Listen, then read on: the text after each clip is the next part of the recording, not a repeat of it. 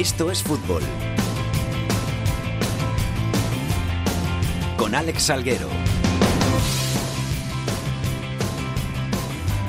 Hola, ¿qué tal? Muy buenas tardes a todos y bienvenidos una semana más a Esto es Fútbol, el rinconcito en cope.es para todo el fútbol de segunda, el fútbol de segunda B y el mejor fútbol de tercera. Ya estamos por aquí una semana más, ya estamos por aquí con toda la actualidad de ese fútbol más cercano, de ese fútbol más vivido que tenemos todos nosotros porque es el que nos queda más de cerca, lo tenemos más en nuestras casas, en nuestros hogares y del que traemos aquí toda la actualidad y todas las noticias como siempre en Esto es Fútbol.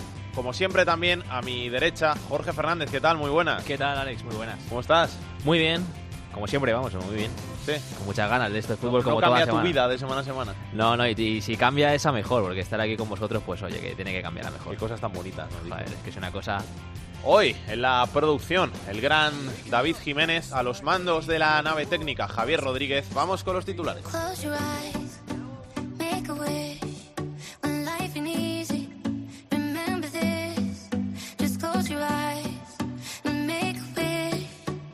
El Cádiz lidera una semana más la Liga Smartbank después de la victoria de este fin de semana frente al Lugo. Los gaditanos ya tienen 39 puntos, 10 más que el Almería que es segundo y que el Huesca que es tercero. Completa los puestos de playoff el Fuenlabrada, el Girona y el Zaragoza.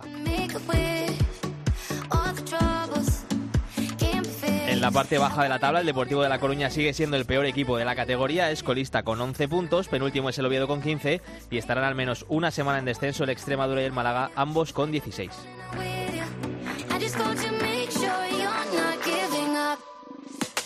En segunda B, el Atlético Baleares es líder del grupo 1 a pesar de su derrota de este fin de semana. En el 2, el Logroñés adelanta al Athletic B y se coloca primero por primera vez esta temporada. En el 3, el líder es el Castellón y en el 4, el Cartagena. Y la noticia de la semana nos lleva hasta Ourense porque este fin de semana se ha vivido un, epi- un episodio bastante desagradable. El presidente de la Unión Deportiva Ourense agredió a dos periodistas, uno de ellos de esta casa. Sí, nuestro compañero Pepe Garrote, al que le agradecemos que esté aquí en Estos Fútbol. Pepe, ¿qué tal? ¿Cómo estás? Hola, ¿qué tal, com- compañeros? Buenas tardes. ¿Todo bien? Todo bien, todo bien. Sí. Eh, Esto pasó el, el domingo, ¿no? Después del partido. El domingo entre seis y media, siete menos cuarto de la tarde, más o menos. ¿Y, y cómo se puede llegar a esta situación? Pues fíjate que desde el domingo hasta hoy no le llevo dado vueltas y, y no se la encuentro. Por más que le doy, cuanto más le doy, menos le encuentro. Verdad te lo digo. ¿Habías tenido tú algún desencuentro, algún rifirrafe, a- algunas palabras con, con el presidente de Lorense antes o al, al mínimo roce? No más allá de, bueno, pues lo típico, al final quieras o no, y sobre todo, bueno, pues en de tercera, estamos hablando de un equipo de tercera división, de la primera, de la tercera división grupo primero, que engloba a los equipos gallegos, y evidentemente pues tiene relación con los presidentes, con las directivas, con los jugadores, mucha más relación que podrías tener en el fútbol profesional. Enfrentamiento, ninguno. Mm, ¿Algún cambio de pareceres? Bueno, pues a lo mejor sí, pero tampoco, no, lo, yo no lo consideraría ningún enfrentamiento. No, digo yo enfrentamiento, pero vamos, que al final me resulta extraño que, que- pase algo así, sobre todo con porque eh, no solo a ti, sino que es también al, al compañero de- del Faro de Vigo, ¿no? A, a José Luis Díaz, es a los dos a los que os agrede. Bueno, entre otras cosas, no había tampoco ninguno más. Quiero pensar que no sería la cosa mayores, pero éramos los dos que estábamos allí. Básicamente somos los dos que más encima estamos de la información del equipo, pues como te decía, al ser tercera división, y, y no le encuentro explicación, no se la encuentro porque ya te digo, no hubo más desencuentro que, el, que algún cambio de impresión, bueno, pues que él además nos alegaba que quería apartarse un poco del equipo, eh, no atendía las llamadas desde hacía un mes y medio, una cosa así, no respondía a WhatsApp, pero bueno, tampoco, ninguna discusión grave, ni muchísimo menos, eh, ni muchísimo menos. o. ¿Esto qué pasa? ¿Que, que termina el partido, no? ¿Estáis vosotros, bajáis al, al vestuario a, pues, a informar, que es lo que hace un, periodista, y de repente aparece este, este individuo y sin, sin mediar palabra os agrede? Sí, efectivamente, tal cual lo dices. Eh, eh, acaba el partido, nos dirigimos a la zona de vestuarios. En tercera división, como te decía, lo recalco porque eh, este un poco juega en el campo del desaparecido Club Deportivo Orense, que fue hace cinco años que desapareció. Desde entonces la sala de prensa no se volvió a abrir, con lo que pues tenemos que realizar nuestra labor de entrevistar a los entrenadores a pie de campo en la entrada de la bocana de vestuarios.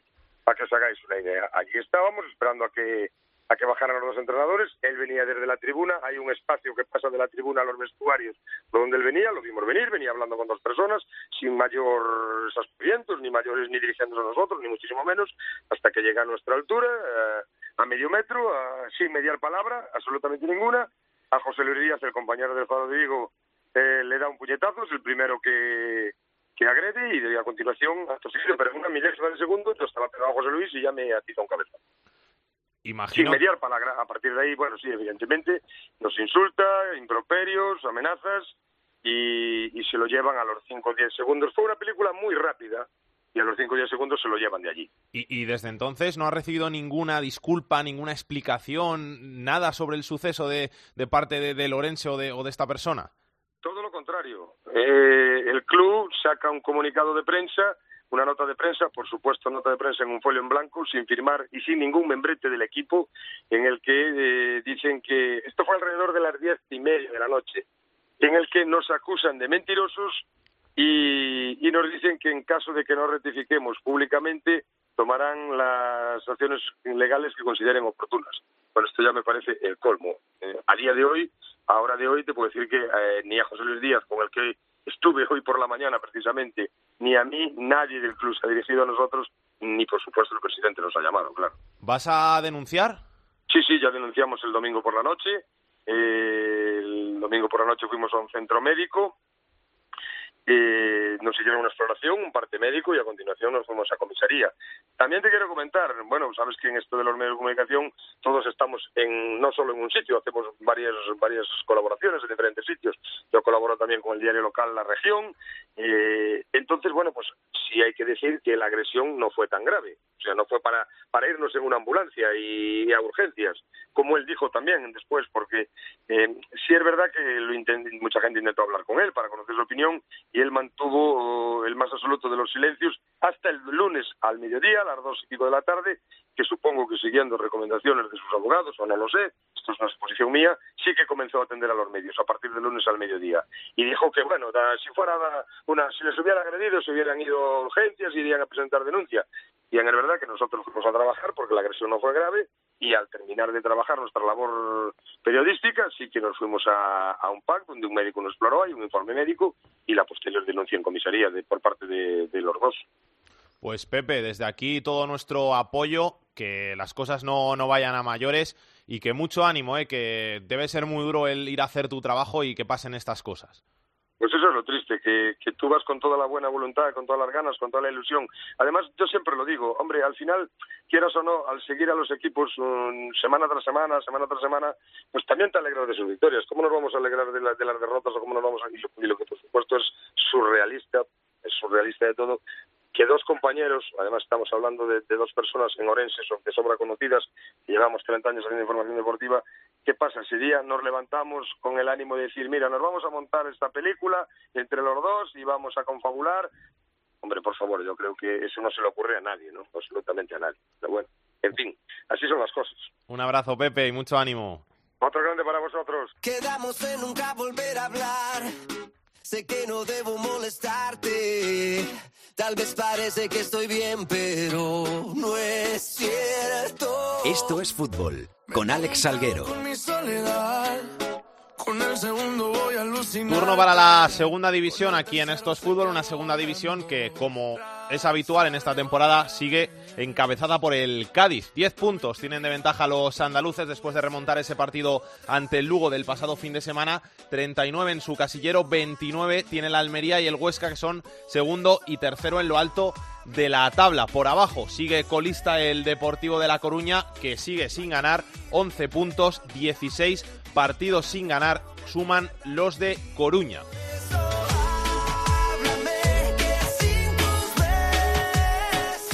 Y esta semana queríamos hablar un poquito del Rayo Vallecano, del conjunto madrileño que está en la parte media baja de la tabla. Decimocuarta es la posición del Rayo Vallecano, 21 puntos.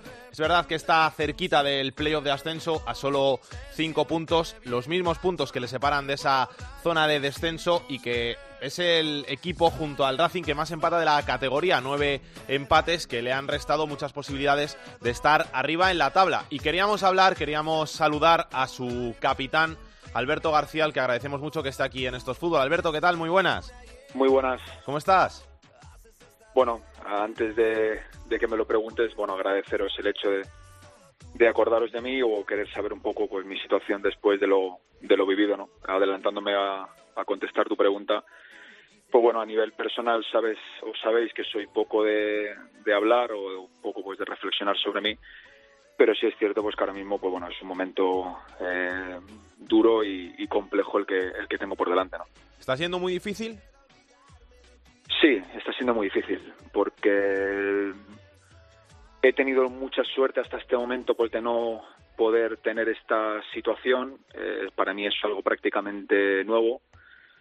Sí es cierto pues que también me encuentro con, un, con una madurez pues para afrontarlo con pues bueno con, con más valentía que a lo mejor creo que en, en, pese a que nadie está eh, preparado pues para afrontar un momento y menos un deportista en una situación como esta pues creo que ahora estoy en un momento en el que a nivel personal pues me encuentro fuerte pues para, para afrontarlo, ¿no?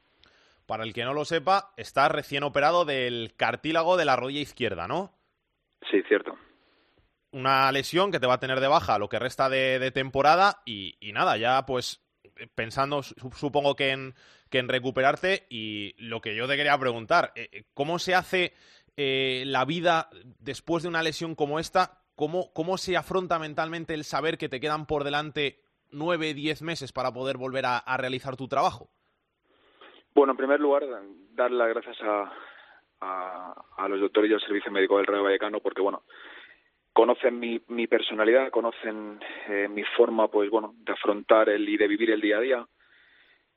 Es difícil cuando uno eh, eso se siente muy partícipe entendiendo de que el día a día es parte de, a nivel individual de un profesional y sobre todo pues a nivel colectivo pasar de, estar prácticamente eh, jugando como, como me encontraba, ¿no? de poder disfrutar de, entrenar el día a día y además de, de poder participar y ayudar, ayudar desde el campo a encontrarte, pues bueno, que empiezas a, salirte, entendiendo pues que a lo mejor en, un, en poco tiempo puedes volver y al final pues bueno desemboca en algo un poco un poco más más grave, ¿no? Ahí es cierto que, bueno, que te das cuenta y das eh, pie y valor a la gente que te acompaña, de, desde los recuperadores que estaban, bueno, intentando eh, amenizar o armonizar, también te diría, ¿no? Eh, el día a día, porque entienden ¿no? mi ímpetu por volver, entrenadores de porteros que, que incluso pues intentaban estar o darme mi espacio cuando cuando yo pues entendía que podía salir al campo consensuado con los doctores pero sobre todo el servicio médico ha sabido pues muy bien llevarme, orientarme, prepararme pues para, para cuando al final pues bueno decidieron o decidimos que había que, que intervenir pues que, que el camino que tenía por delante pues no iba a ser inmediato y, y prepararme sobre todo mentalmente que es un poco lo que uno tiene que también afrontar no pues eh, que, que va a pasar un poco alejarse de, de ese día a día que a uno le hace feliz que, que te demuestra lo, lo privilegiado que es un deportista por hacer lo que lo que le gusta, pero pero nada más, ¿no? Al final eh, agradecerles y sobre todo pues que los caminos uno y las dificultades nunca se superan solos, sino necesitas de un equipo cuando es un objetivo deportivo, pero cuando tienes un objetivo también personal, también ese equipo que te acompaña pues ayuda y en ese caso tanto mis compañeros como mi familia en especial, pero también pues a, a esa gente que no se les escucha tanto como son los, los servicios médicos, pues agradecerles el, el hecho, ¿no?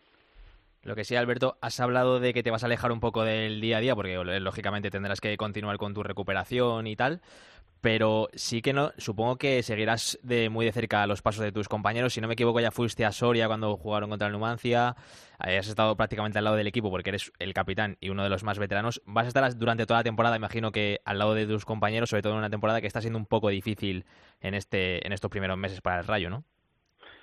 Sí, bueno, el otro día pues, prácticamente recién operado los tres días también fui al, a Vallecas. Eh, ya no sé qué escalón más me quedó por subir con, con las muletas, creo que los subí todos los que había en... No, no voy a subir tantos escalones en tan, en tan poco tiempo pues para, para apoyar y para ayudar, ¿no? Pero sí es cierto pues que mi manera de ser eh, es de de sentirme parte de un grupo. Creo que lo bonito del deporte es, es, contribuir. Soy de los que siempre ha creído que uno tiene que saber contribuir desde dentro, desde fuera, y en este caso, pues incluso cuando uno no está, y porque creo que al final, pues bueno, eh, la esencia del deporte para mí, sobre todo la del fútbol, que es el deporte que más conozco, eh, es luchar desde la unidad, es de crecer desde la unidad, es, es partir de objetivos eh, grupales y esa forma de ser pues la traslado a una situación compleja, como bien os decía al principio. ¿no? Ahora, pues bueno, toca, estamos viviendo una situación, eh, pues bueno, que todos sabéis y es dicho por todo el mundo, pues no es la que la que tendríamos que estar por ni por el, el objetivo inicial ni por un poco por las capacidades de la plantilla que al final creo que es el, el, mayor tándem para medir que el equipo tiene que estar más arriba. Y ahí pues bueno eh, creo que hay que saber aportar. Hoy he ido a ver a mis compañeros a entrenar porque también ya no solamente por aportar si a uno pues también le nutre pues eh, ir a ver a, a un grupo de futbolistas ma- magníficos como es el que tenemos este año y sobre todo pues bueno dentro de la medida de, de mi situación pues intentar contribuir porque los vestuarios en estos momentos es cuando más si cabe pues hay que hay que dar el, el o, dar ese pequeño plus y yo siempre soy una persona que cree en estos en estos hechos y en estos actos no O incluso, no sé si, si has estado, supongo que, que lo sabrás, Paco Gémez ha llegado a decir en, en rueda de prensa que, que si el equipo no gana en Oviedo, igual deberían plantearse un cambio de entrenador.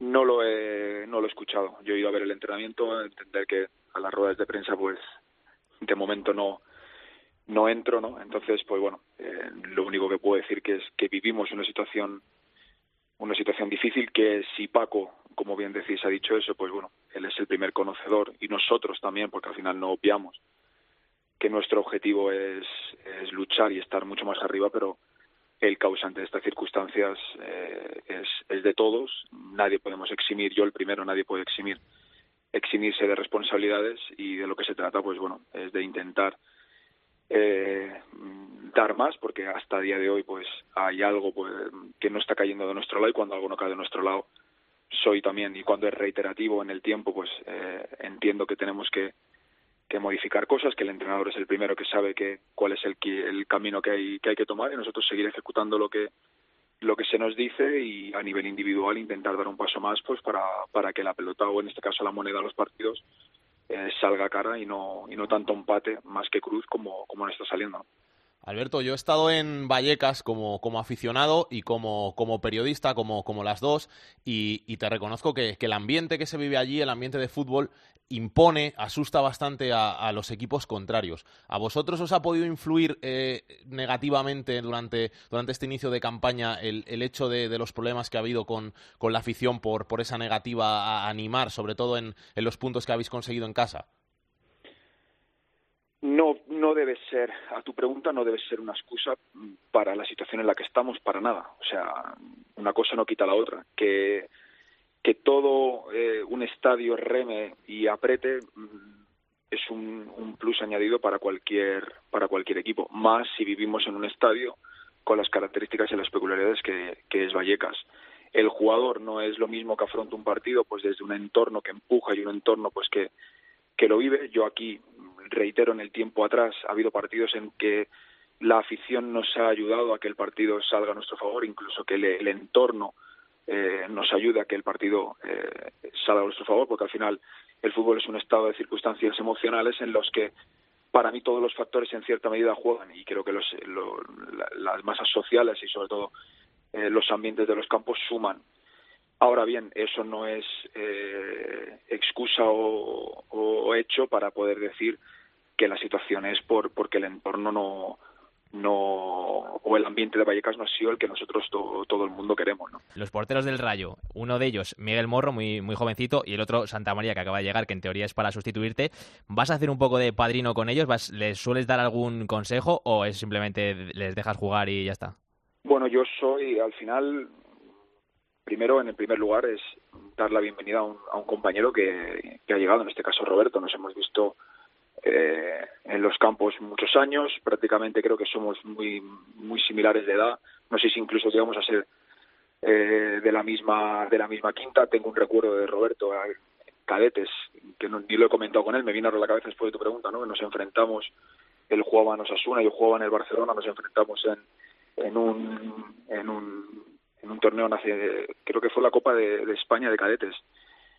ha venido. Ayer pues me preocupé por, su situación, pregunté un poco, pues, le he preguntado hoy a nivel personal qué es lo que necesite, pues eh, aquí estamos pues para ayudar y para contribuir. Creo que las circunstancias hacen pues que se le abra una puerta a un, a un deportista pues que viene de, de una muy buena temporada que hizo el año pasado. Mis circunstancias hacen pues que se le abra una oportunidad y no hay ningún motivo pues para todo lo contrario, no hay ningún motivo pues para no desearle nada que sea positivo, todo lo contrario, pero es un chico que, que hizo una muy buena temporada y, y, al, y al contrario, ¿no? Creo que mi labor como compañero es, es ayudarle porque creo y entiendo que su temporada el año pasado le tenía que haber llevado a tener equipo, no estar en la situación en la que está. Miguel y, Dimi, y Dimitrescu en ese sentido pues son dos compañeros en los que ya he convivido y he intentado pues bueno sobre todo ayudarles a que el día a día sea mejor. Creo que son dos chicos con, con proyección.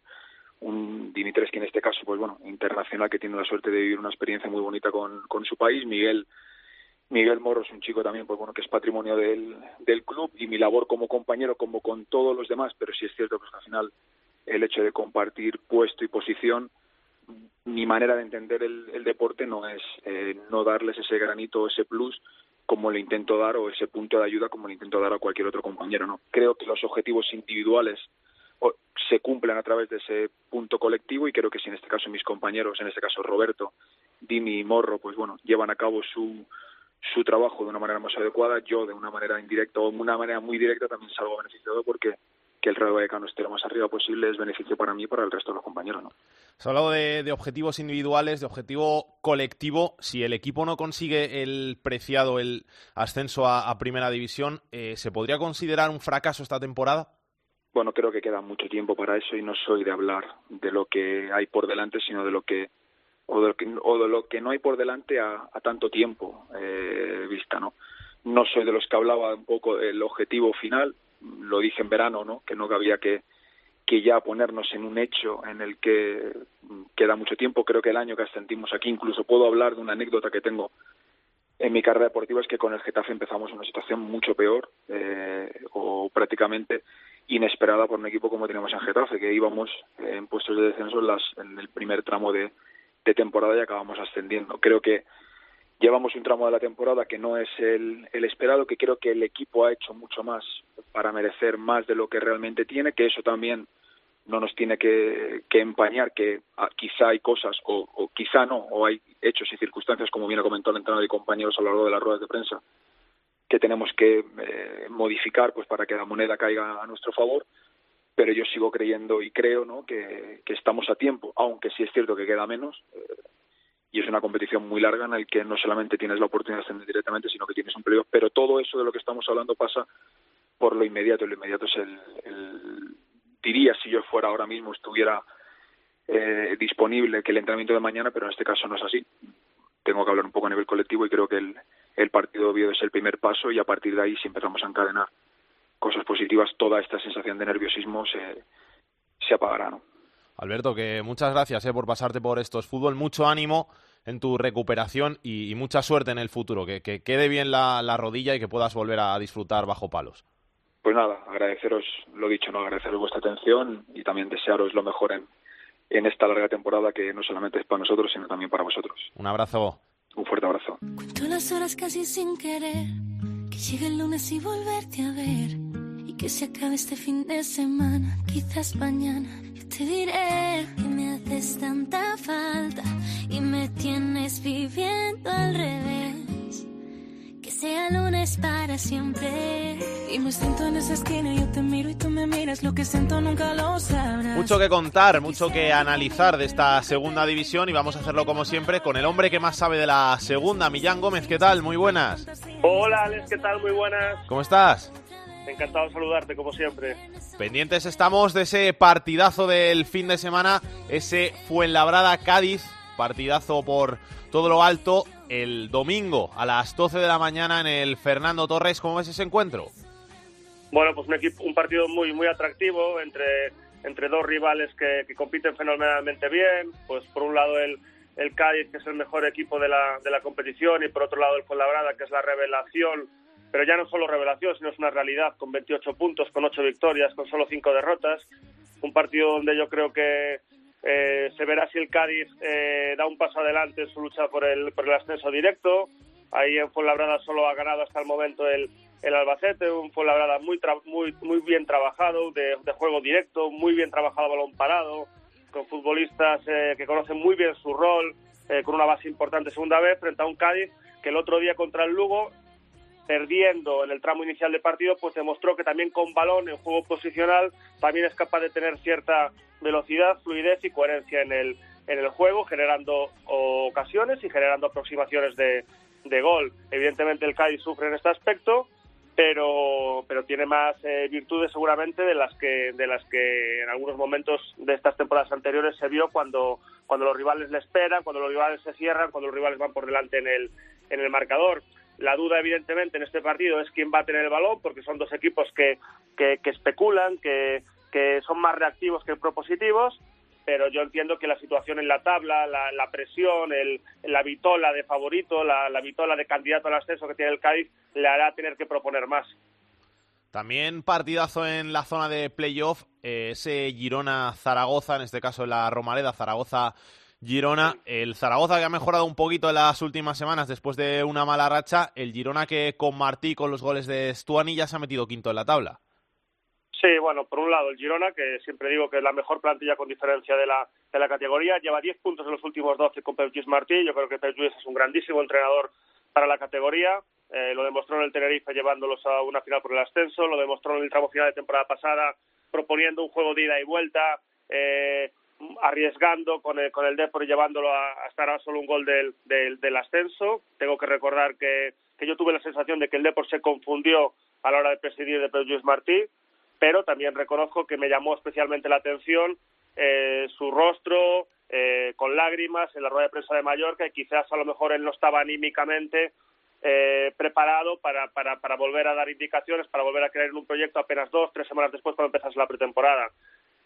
Por otro lado, yo creo que que el Girona está a un grandísimo nivel. Eh, Cristian Stuani es el, no sé, el mejor jugador de la categoría que he visto mucho tiempo en, esta categoría. Creo que el jugador más diferencial que he visto desde que sigo la, segunda división. Viene en un estado anímico fantástico, en un estado de forma, por ejemplo, un jugador como Borja, Borja García sensacional, con dos asistencias primorosas en los dos goles en, en, la pasada en la pasada jornada frente a un Zaragoza que empezó bien la temporada, que tiene una idea de juego eh, combinativo, de proponer, de, de, de, dominar los partidos a través del control de balón, pues es muy interesante. Yo creo que tiene una plantilla que quizás no excesivamente amplia y con esa baja de Rafael Duamena sobre todo. Viene de ganar en Vallecas, seguramente sin merecerlo.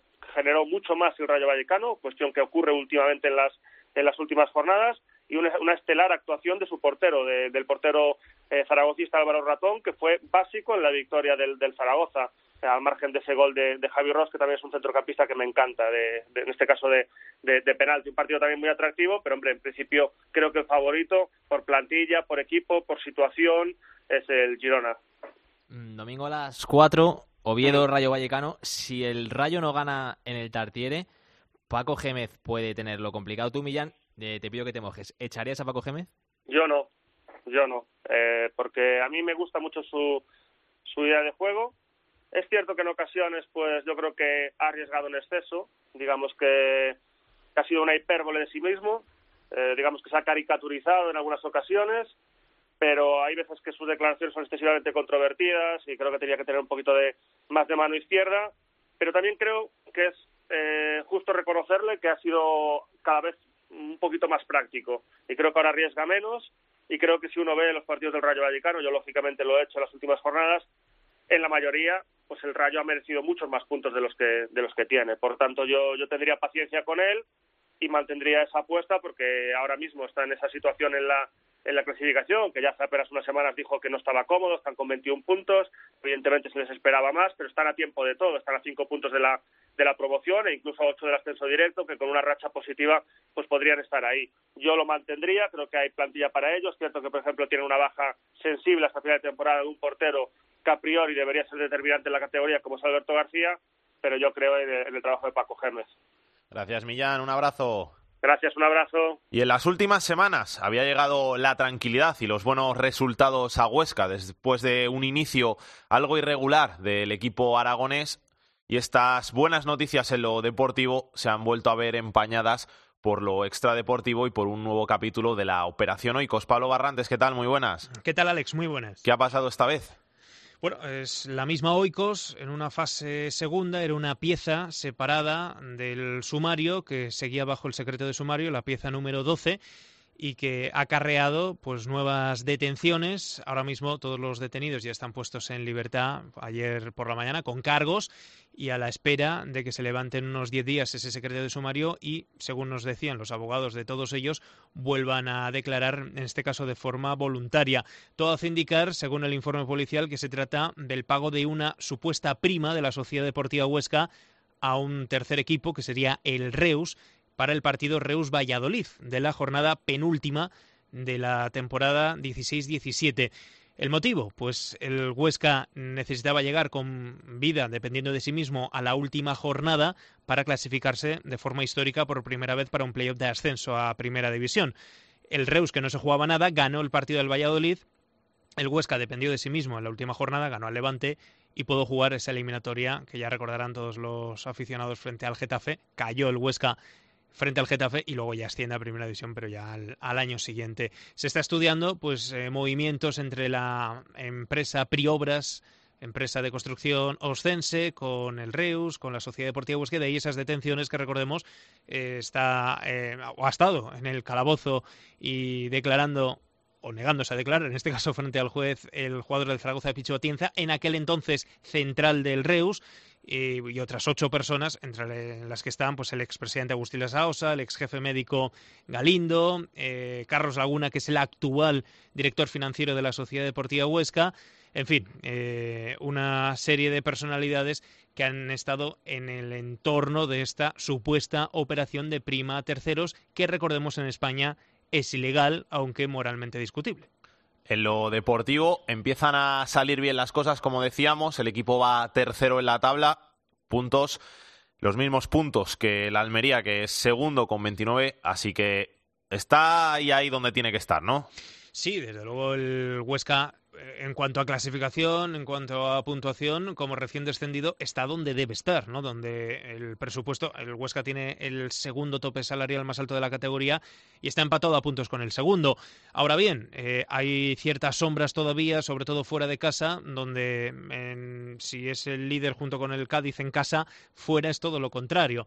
Le está costando eh, ganar eh, fuera del Alcoraz, está encajando muchos goles a balón parado y es lo que más preocupa ahora mismo al cuerpo técnico darle esa regularidad también a domicilio. Y el partido este sábado pues es de los más complicados por todas las peculiaridades del campo de Santo Domingo y porque también va muy bien a balón parado, que como decimos es uno de los handicaps que tiene ahora mismo el conjunto de Michel, que por todo lo demás, por cierto, esto no va a afectar, no hay ningún futbolista de la actual plantilla eh, afectado por esta nueva fase de la Oikos y, además es un plantillón, Alex. Es una plantilla muy amplia. Eh, incluso está teniendo dificultades Mitchell para tenerlos a todos eh, contentos y en tensión, porque se quedan habitualmente cinco o seis futbolistas que en cualquier otro equipo serían titulares, se quedan fuera de la convocatoria.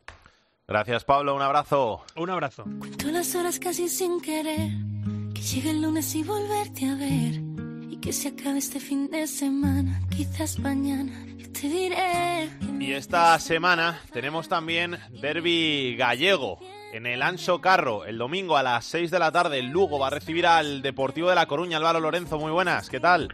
¿Qué tal, Alex? Muy buenas. Pues sí, Onoso Derby versión segunda división. ¿Hay miedo de que el Depor rompa su malísima racha ahí en el Anso Carro? Bueno, miedo no, pero, pero sí que se ha hablado esta semana mucho de esos 16 partidos sin ganar del Depor desde la jornada 1, de que llega un derby, de que el Depor no le ha ganado eh, los últimos cuatro derbis aquí que, se han jugado en, Coruña y en Lugo al, al Lugo. Bueno, de que en algún momento se tiene que romper la mala racha y que quizás el juego del Lugo le viene bien a este Depor eh, que vimos ante el Alcorcón ya con 4-3-3, que va a querer tener el balón porque Luis César es un entrenador que siempre le ha gustado ir al ataque y de hecho se le reprocha un poco su, eh, su fragilidad defensiva, es decir, que el Lugo entregándole el balón al Depor igual le hace un poco su partido. Ese es el miedo que hay por aquí. Aunque bueno, eh, ya te digo, por ahora, eh, viendo cómo está el Depor, también se cree que luego puede ganar este partido, sacarle ya 12 puntos le sacaría al Deportivo, porque no nos olvidemos que deja de ser un duelo directo, el Lugo cuatro puntos por encima del descenso, el Depor a cinco de salir, pero bueno, esto es un poco circunstancial, se espera que luego se vayan igualando las cosas, entonces para el Lugo es un partido importantísimo, pero ya te digo, sí, un poco, un poco de nervios sí que hay por, por eso de las estadísticas están para romperlas y ya te digo, y porque se cree que quizá eh, el Lugo sea un equipo que le conviene a este Depor. Un Lugo que viene de perder en Cádiz, pero dejar unas buenas sensaciones y plantar cara hasta el final al todopoderoso líder en el Carranza.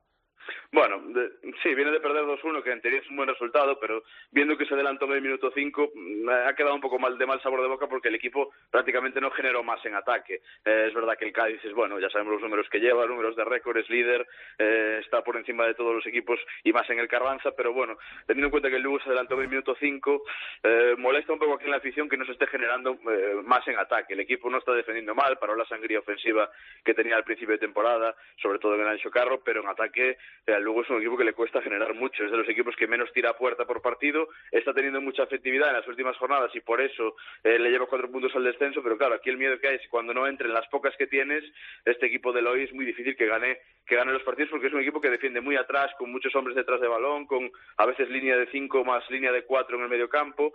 Bueno, eh, se espera que también este partido ante el Depor sea un revulsivo para que el equipo mejore el juego y bueno, ya te digo, cuatro puntos sobre el descenso, lo que nos deja un poco más tranquilos, pero la sensaciones de este Lugo son peores que, que, lo que vemos en la tabla. Gracias Álvaro, un abrazo. Un abrazo. Que pase Pedro Martín. El enfadato de Pedro Martín. Hola Pedro, ¿qué tal? ¿Cómo andas? Ay, madre mía, por aquí liado como siempre, pero bueno, bien, bien. ¿Qué tenemos que contar? Pues eh, tenemos que contar cosas del Depor, que el equipo va haciendo camino al andar, como se dice, y ya lleva 16 partidos seguidos sin ganar. Ganó en la primera jornada al Oviedo, 3-2, ahí apuradamente, pero menos ganó. Y claro, es último después de 16 jornadas seguidas sin ganar. el otro día empató con el Alcorcón en casa, total 16. Y se ha quedado ya a un partido, a un partido de la peor racha de su historia, contando todos los partidos oficiales que ha jugado el equipo gallego en eh, los más de 100 años que ya tiene el Deportivo de La Coruña. Y esa racha fue de 17 partidos sin ganar en la temporada 87-88. Eh, una temporada histórica porque estuvo a punto, estuvo en un tris de bajar a Segunda División B. De hecho, se salvó la última jornada ganando al Racing de Santander en Riazor por 1-0. Y en esa temporada, después de esos malísimos resultados, pues llegó eh, Lendoiro a la presidencia del club, una presidencia que evidentemente cambió de arriba abajo la historia del equipo. Unos años más tarde, eh, tres años más tarde el equipo subió a Primera División. Un, cuatro años más tarde de, ese ascenso consiguió su primera Copa del Rey y cinco años después se proclamó campeón de Liga. Y diecinueve años después de ganar la Liga estamos en este trance de que el Deportivo puede igualar aquella racha de 17 partidos sin ganar que sigue siendo la peor de la historia del club. Gracias, Pedro. Un abrazo. Igualmente. Vamos a escuchar el montaje sonoro que se ha currado Alberto Marcos de esta jornada en la Segunda División B. En el grupo 1 saltó la sorpresa en esta jornada 14 porque el líder, el Atlético Baleares, perdió en su visita al filial del Getafe con un gol de Hugo Díaz en el último minuto, un pinchazo que aprovechó el Atlético de Madrid B para ganar y situarse a tres puntos de la primera plaza. La Peña Deportiva ya es tercera con su victoria en el último suspiro, mientras que el Ibiza cae hasta la cuarta plaza después de perder. Por abajo salen de la zona peligrosa el Langreo con su tercera victoria consecutiva y el Coruso que ganó en casa de un marino de Luanco que cae a los puestos de descenso segundo del Corusio desde los 11 metros. También en descenso, después de perder está el Sporting B, mientras que el Real Oviedo B ocupa el puesto de playout y la Roza se mete en problemas, aunque para problemas los del San Sebastián de los Reyes que sigue colista tras sumar su undécima derrota.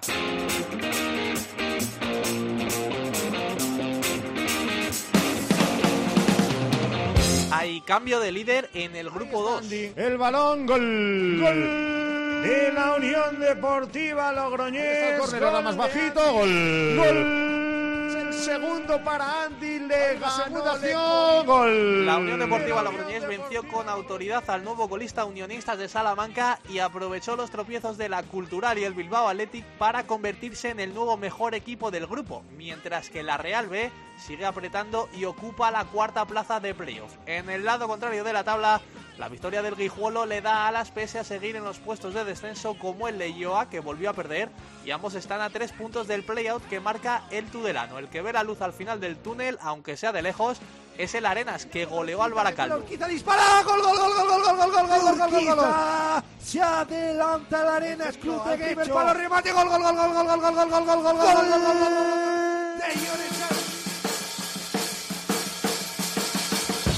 Es complicado encontrar una jornada en la que ninguno de los cuatro primeros ganen, pero eso es lo que pasó este fin de semana en el grupo 3. Ni Castellón, ni Lleida Sportiu, ni Sabadell, ni Andorra lograron los tres puntos y eso lo aprovechó la Nucía con su victoria para colocarse a tan solo dos de los puestos de playoff. busca el disparo Morgado. ¡Golazo de Morgado! Para cabezas, prepara el envío Javi Cabezas hacia Titi. De la Nucía. Esta victoria fue precisamente ante un Hércules que cae a los puestos de descenso, de donde sale el Nastic de Tarragona con una victoria de oro ante el Egea. Estadi, pierna izquierda, Bonilla. ¡Gol, gol, gol! Del Nastic de Tarragona. Javi Bonilla. Bonilla, el balón que va al punto de penalti. El remate de gol. Palo. Gol, Juan Rodríguez. En un duelo dramático de la zona baja, el Prat ganó al Badalona y los dos siguen en descenso como el Orihuela, colista, que fue goleado por el Valencia Mestalla. El Cartagena vuelve a ganar y no hay nadie que le baje del liderato del grupo cuarto. Tiene cuatro puntos de ventaja sobre el San Fernando, que es segundo, y seis sobre el Club Deportivo Badajoz y el Marbella, tercero y cuarto, que se enfrentaron en el partido de la jornada con victoria para los andaluces. Le va a pegar izquierda. Gol, gol, gol, gol, gol, gol, gol, gol. Fortuna, pero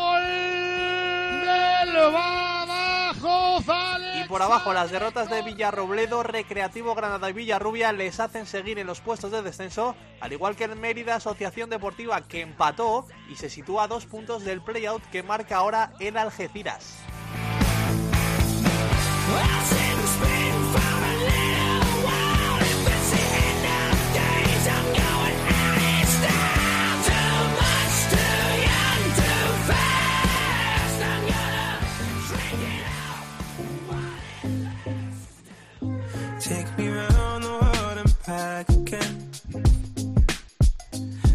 Searching for my something. Oh, that's something that I'm wondering. Where I'm going when my story ends. Doesn't even matter anyway. Focusing on coping with the pain. And we're only getting older by the day. We're only getting older. Doesn't even matter anyway. Y esta semana nos hemos querido ir a Salamanca porque hay cambio de entrenador en el Salamanca Club de Fútbol. Se hace con las riendas del banquillo del conjunto charro Aitor Larrazábal. La, la temporada pasada realizó una gran campaña con el Baracaldo y que ahora pues eh, se hace con, con el banquillo del conjunto salmantino. Aitor, ¿qué tal? Muy buenas. Muy buenas. ¿Cómo estás? Pues bien, bien. Re- Recién aterrizado en Salamanca porque llevo apenas dos días, pero bueno, ah, con mucha ilusión y muchas ganas de volver a, a los banquillos después de, de una temporada pues que fue muy muy positiva para, para, para mí como entrenador y para el Baracaldo como, como club. Y, y después de bueno pues de haber empezado la, temporada y no haber tenido trabajo que después de un éxito de este calibre pues es es complicado aceptarlo a veces no pero bueno eh, así es la vida ocurren eh, estas cosas es un aprendizaje más y ahora pues ha llegado la, la posibilidad de, de dirigir al al, eh, al Salamanca y, y bueno la verdad es que con muchas ganas ¿Qué tal por la ciudad? ¿Ya te la conoces? ¿Te has dado una vuelta? Bueno, pues eh, el tiempo que hemos tenido solamente para, para comer un poco y, y vuelta al trabajo, ¿no? Porque tenemos mucho trabajo por delante. Ah, queremos conocer a la plantilla lo antes posible, hay que ver vídeos, visualizar, eh, bueno, pues muchos aspectos de, del propio juego y, y, como no, pues conocer al rival eh, contra el que nos enfrentamos el próximo domingo, a pesar de que estuve en directo viéndolo. ¿no? Lo, lo, que has visto te ha gustado? ¿Lo que has visto de hasta la fecha de, del Salamanca te, te ha sorprendido? ¿Te esperabas algo así?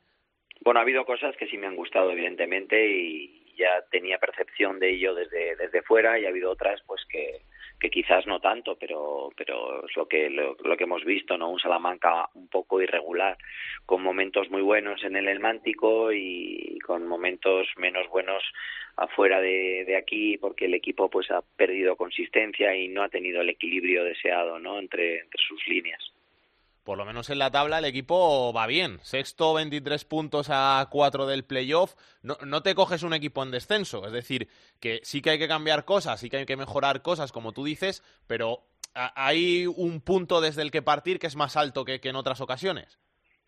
Ciertamente, ciertamente es evidente que algo bien han tenido que hacer porque tienen 23 puntos en la clasificación, con lo, con lo que considero que los chicos eh, al final con tanto vaivén, eh, eh, inestabilidad eh, en la parcela de entrenador que en lo que se refiere, pues bueno, pues ellos han seguido trabajando con un buen vestuario y han sacado un buen número de puntos, efectivamente.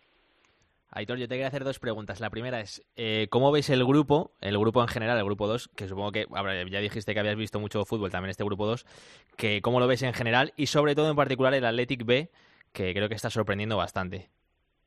Sí, bueno, conozco a todos los jugadores del, del Athletic B, de mi pasado en, en, la, en Lezama, en la academia como, como coordinador y obviamente sabíamos que era una generación, la generación de, del 2000 eh, con, con alguna mezcla de, de veteranía también uh, que están despuntando, ¿no? Y los jugadores eh, pues del 99 como Yer Zárraga uh, que está haciendo una muy buena temporada, los Vencedor, uh, Morcillo que ha despuntado también este año, Artola. O sea, pueden estar ahí arriba hasta final de temporada.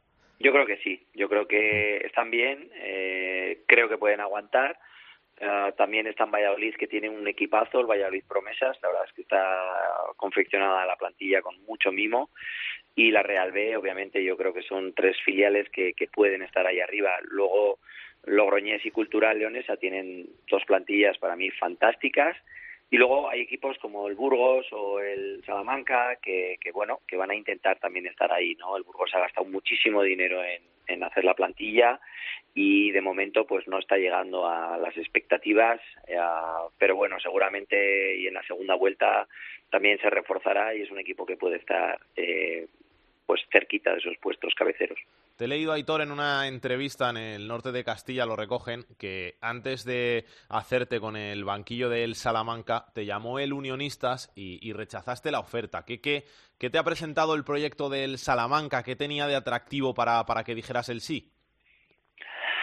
Bueno, primeramente que ya había habido una toma de contacto en agosto, ¿no? Ya se interesaron por mí, con lo cual ya esto venía de lejos de alguna manera, ¿no? Ese interés quería decir que, que bueno, que, que no fue eh, pues eh, ocasional de alguna manera. Entonces el volver a insistir en, en, que pudiera llegar hasta aquí, pues, pues también ha sido motivante, ¿no? Y luego quería elegir bien, ¿no? He tenido eh, posibilidad, he hablado con otros equipos de segunda B, también de segunda A, pero quería, bueno, un proyecto que se me dejara trabajar, que tuviera autonomía y que pudiera traer un segundo entrenador conmigo en el grupo y, bueno, pues todo eso me ha permitido llegar hasta hasta aquí, hasta el Salamanca e, intentar eh, en las 24 jornadas que quedan, pues hacer las cosas lo mejor posible para estar lo, más arriba posible. ¿no?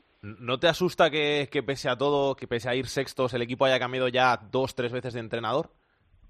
Bueno, no, no, realmente no. Yo tengo la confianza necesaria como para pensar que, que puedo hacer las cosas bien, eh, puedo demostrar eh, mi trabajo, que es lo más importante, y, y, el espejo donde los jugadores se tienen que mirar, y, y, quiero sacar lo mejor de ellos, ¿no? Creo que es un grupo que, que tiene una mezcla de jugadores mexicanos y, y nacionales, y entre todos tenemos que aportar nuestro granito de arena para, para que el proyecto del Salamanca pues eh, llegue lo más arriba posible.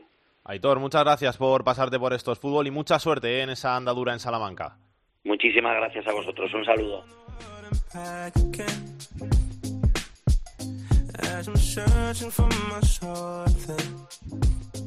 Y esta semana ha sido noticia el Hércules de Alicante.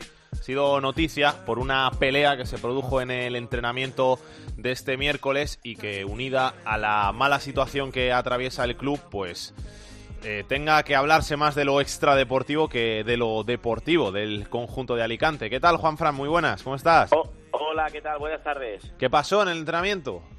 Bueno, pues que la tensión está a flor de piel, que hay muchos nervios en el Hércules. Eh, los jugadores yo creo que están descolocados y, y, desbordados por una posición que ni imaginaban en la peor de sus pesadillas a principio de campeonato. Es un equipo hecho para ser campeón y que está cuarto por la cola en zona de descenso directo a, tercera división. El año pasado, eh, si os acordáis, se quedó el equipo a dos partidos de, ascender en, esa eliminatoria final contra la Ponferradina, que fue la que consiguió el salto de categoría, y el Hércules mantuvo una base de aquel equipo y, y bueno, pues hizo unos retoques que pensaba que le iban a dar para, para incluso ser campeón de grupo, y nada más lejos de la realidad ya ha caído un entrenador y bueno, pues ayer eh, la tensión, los malos resultados, las últimas derrotas, la mala imagen, eh, fíjate que se pelearon Moja Traoré eh, y Benja Martínez y además era una parte del entrenamiento en la que los dos iban con el mismo peto, o sea que estaban en el mismo equipo, en campo reducido, un ejercicio de campo reducido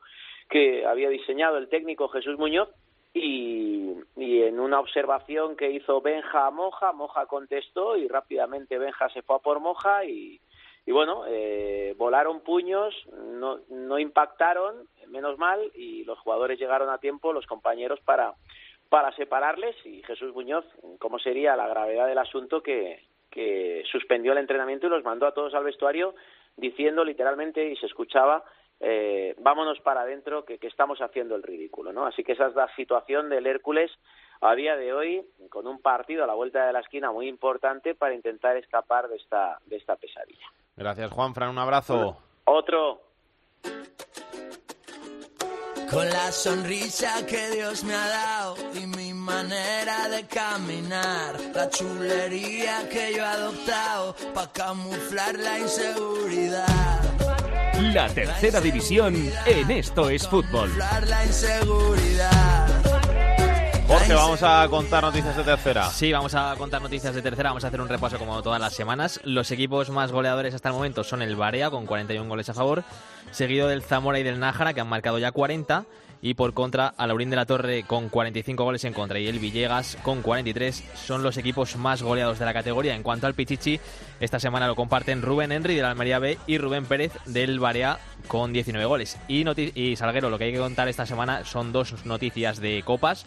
Una de la, de la Copa del Rey, porque solamente cinco campos de los 16 que van a jugar han pasado el corte. Los que tienen problemas, ya hemos hablado mucho de ellos, el Peña Zagresa, el Intercity, el Atlético Que tienen problemas y que todavía no saben exactamente dónde se va a jugar esa Copa del Rey, excepto el Antoniano, eso sí, que ya ha anunciado que va a jugar en el Benito Villamarín. Y la, la otra noticia de copas que contar esta semana es que ya hay fecha para la final de la Copa Federación, el día 5 de diciembre a las 8, en la nueva condomina entre el Murcia, que venció el Castellón, y el Tudelano, que hizo lo propio también con el Coruso.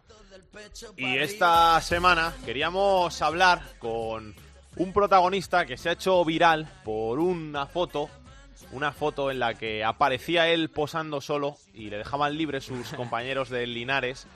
Y pues vamos a saludar al protagonista de la foto, Razak, ¿qué tal? Muy buenas. Hola, muy buenas, ¿qué tal estáis? ¿Cómo estás? Muy bien, ¿vosotros? Bien, bien, muy bien. Que te has hecho famoso por, por la foto eh, que se ha hecho viral, pero hay que decir a los oyentes que detrás de, de Razak hay, hay un gran portero que ha estado en, en grandes competiciones, ¿eh? Sí, pues ya, ya sabes, ese mundo de fútbol que estamos, que, que cualquier cosa, poco ya, lo bueno, lo malo corren mucho, ¿no? Y la verdad que me alegro que sea algo bueno y no es malo. Esto que es una broma entre compañeros, ¿no? Eso mismo, que es una broma que hicimos todos arriba, los que estábamos en la foto, en Vélez, pero al final solo me pilla a mí, ¿sabes? Solo me pilla a mí, es siempre, es siempre, es siempre que me pilla, todo, todo lo malo me pilla a mí siempre, pero bueno, al final nos alegramos mucho que todo el mundo haya disfrutado ese vídeo. ¿Te, te, te esperabas que te hicieran algo así o, o, o no lo sabías? No, no lo sabía, porque estábamos todos, que la, como he dicho, en la foto estábamos arriba todos, eh, creo que eh, eh, Lara y los demás todos que estamos arriba estábamos haciendo lo mismo a, a los compañeros que están delante. Y solo me pilla a mí el vídeo, y fíjate. Oye, ha habido muchas bromas ahí en, Linear, en Linares con esa foto. Por, por la calle la gente te dice, ¿te lo recuerda? Sí, sí, la verdad que sí. Incluso esta semana pasada, este domingo pasado, como Chendo no ha podido jugar en plan vómito y esa cosa, la gente en plan coña que Chendo está embarazado y todo, ¿sabes? Le digo que sí, sí, está embarazado, pero yo no quiero otro niño más. Tengo dos y ya está. Razak, ¿qué, ¿qué tal por Linares? Estuviste, llevabas un montón de años en España, te fuiste otra vez a, a Sudáfrica y al final has vuelto. Sí, sí, la verdad que sí. Me fui a Sudáfrica y por mala suerte me lesioné, ¿no? Me lesioné mis primeros dos meses ahí y me quedé casi, me quedé casi dos años sin jugar y me recuperé. Ya sabes, el mundo del fútbol, la memoria es muy corto y cuando volví, claro, nadie creía que, ¿sabes? Nadie confiaba y eso y bueno, y esta gente me llamó y apostar y bueno, me, me vendió un proyecto y la verdad es que el proyecto me, me gustó mucho y al final mira dónde he terminado, ¿sabes? Sí me gusta, ¿eh? que te tomes el fútbol con humor, sobre todo viniendo de alguien como tú, que incluso ha estado en un mundial, ¿eh? que igual la gente no lo sabe, pero tú has estado en, en un mundial con tu selección de Ghana. Sí, sí, pero ya sabes, como he dicho antes, el fútbol no te da mira, el fútbol es momento, como el momento que estoy disfrutando ahora el fútbol. Es lo mismo que cuando pasa dos días ya lo que ha hecho ya no vale, entonces tiene que ser momento. Y yo la verdad que como me gusta mucho eso, mi trabajo, disfruta mucho y sobre todo lo que el entrenamiento de fútbol me encanta, así que la verdad que con mucha ilusión muchas ganas y aquí estoy disfrutando de eso. ¿Te has llevado a la familia para, para Linares contigo? No, la familia no está por temas de estudio, los niños que no pueden cambiar el colegio, entonces lo he dejado ahí arriba. ¿Dónde los tienes? En Madrid, están en Madrid. Bueno, te pilla cerquita, ¿no? Te coges Sí. el coche un par de horas y estás ahí cerquita. Mejor Sí, que en Sudáfrica que estás. No, no, que va, por favor, no. Aquí mejor, más cerca mejor. Razak, que un placer hablar contigo, ¿eh? Un saludo muy grande gracias. y a seguir disfrutando del fútbol con esa sonrisa. Muchas gracias a vosotros. Vamos a ver qué tiene en su agenda de la semana Hitor Puerto. Comenzamos el repaso a la agenda futbolística del fin de semana con la segunda división. El sábado a las 9 destacamos el partido entre el sexto y el quinto, el Zaragoza, que recibe al Girona. Y el domingo a las 12, el Fuenlabrada cuarto recibe al líder, al Cádiz. En la segunda división B, jornada 15 para los cuatro grupos. En el grupo 1 destacamos el derby de filiales entre el Atlético de Madrid B, que es segundo, y el Castilla, que es noveno. En el grupo 2, el quinto, el Real Valladolid B, que recibe al tercero, la Cultural Leonesa. En el grupo 3, el Barça B sexto recibe al líder, al Castellón. Y en el grupo cuarto, el líder, el Cartagena, que recibe al último, al Villarrobledo. Y finalizamos el repaso a la agenda futbolística del fin de semana con la tercera división. Fijamos la mirada en el grupo 17, partido interesante entre el quinto y el tercero, el Sariñena, que recibe al Tarazona.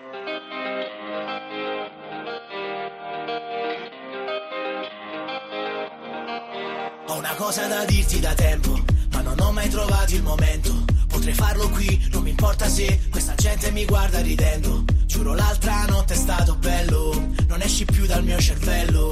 Non basterebbe un solo anello, tu vali più di ogni gioiello. E chissà se quando parti poi ritorni qui da me, Pues esto ha sido todo por esta semana aquí en Esto es Fútbol. Jorge, gran programa, ¿eh? Estamos Sí. que lo tiramos. Especial dedicado a los porteros, ¿no? Sí, es verdad, decir. eh. Podemos decir que sí. Menos la Aitor, que era ese entrenador, Alberto y Razak, dos grandes porteros. Yo creo que han llegado a jugar entre ellos y todo. Pues seguro.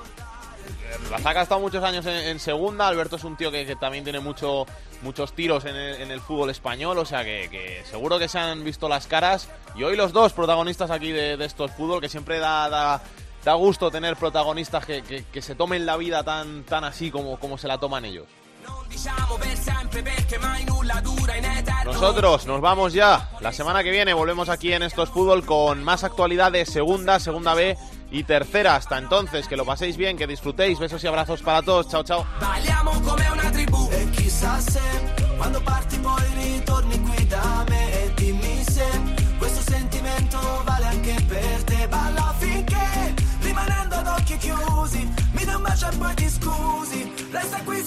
e in più perché Para contactar con Esto es Fútbol puedes hacerlo a través de correo. Esto es fútbol arroba cope punto es. En Twitter arroba es fútbol cope. Y en Facebook, Facebook barra Esto es Fútbol.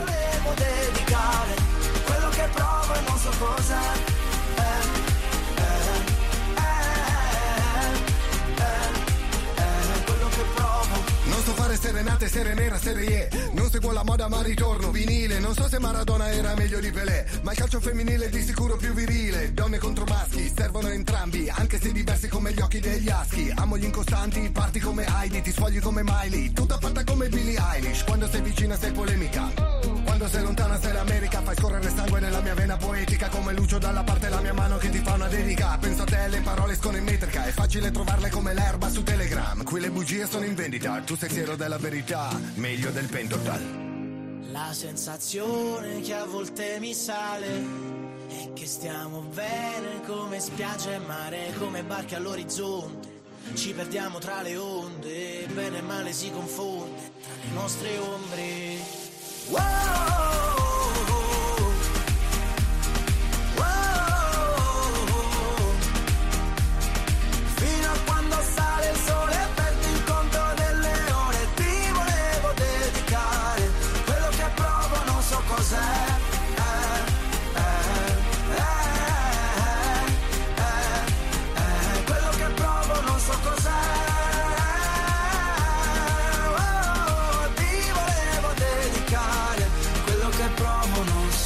cause I